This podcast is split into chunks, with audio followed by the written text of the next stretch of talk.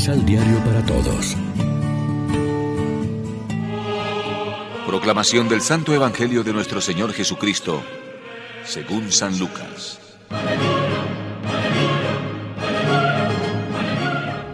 Uno de entre la gente pidió a Jesús, Maestro, dile a mi hermano que reparta nuestra herencia conmigo. Él le contestó, Amigo, ¿quién me ha hecho juez o partidor de herencias entre ustedes? Después les dijo, Eviten con gran cuidado toda clase de codicia, porque, aunque uno lo tenga todo, no son sus pertenencias las que le dan vida. Enseguida les propuso este ejemplo. Había un hombre rico al que sus tierras le habían producido mucho. Se decía a sí mismo, ¿qué haré? Porque ya no tengo dónde guardar mis cosechas. Pero pensó, ya sé lo que voy a hacer. Echaré abajo mis graneros y construiré otros más grandes para guardar mi trigo y mis reservas. Entonces hablaré conmigo.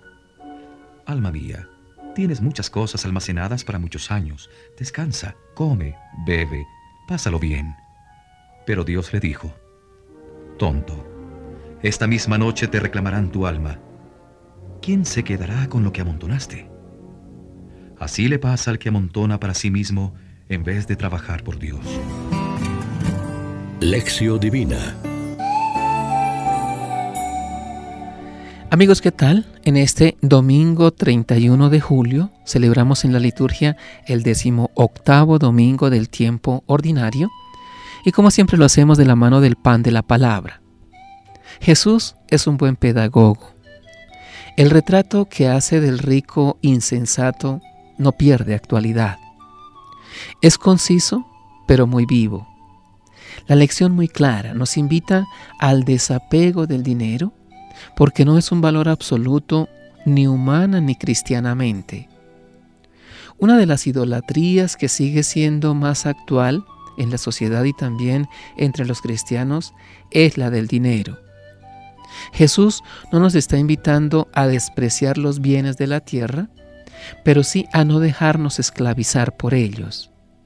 No quiere que estemos ociosos, sin hacer nada y abandonando el trabajo, pero sí que no demos valor prioritario a lo material, porque hay cosas más importantes, hasta humanamente. No condena a los ricos o las riquezas, pero sí nos dice que no caigamos en la idolatría, en la obsesión del dinero. La riqueza en sí no es buena ni mala. Lo que puede ser malo es el uso que hacemos de ella y la actitud interior ante ella.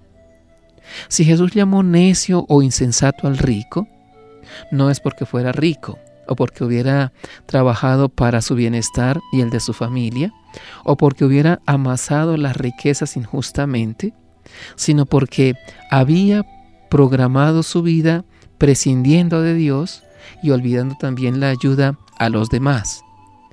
Lo que nos está diciendo Jesús es, cuídense de toda clase de codicia. Es sabio distinguir los valores importantes y los que no lo son. El dinero tiene su función, pero por encima del dinero y del bienestar material está la amistad, la vida de familia, la cultura, el arte, la comunicación interpersonal, el sano disfrute de la vida, la ayuda solidaria a los demás. Hay que tener tiempo para sonreír, para jugar y perder el tiempo con los familiares y amigos. Reflexionemos. ¿Qué actitudes concretas podemos asumir para contrarrestar estas tendencias consumistas y egoístas a que estamos sometidos? Oremos juntos. Padre, líbranos del temor de la muerte y de la inseguridad de la vida. Danos un corazón capaz de amar gratuitamente. Amén. María, Reina de los Apóstoles, ruega por nosotros.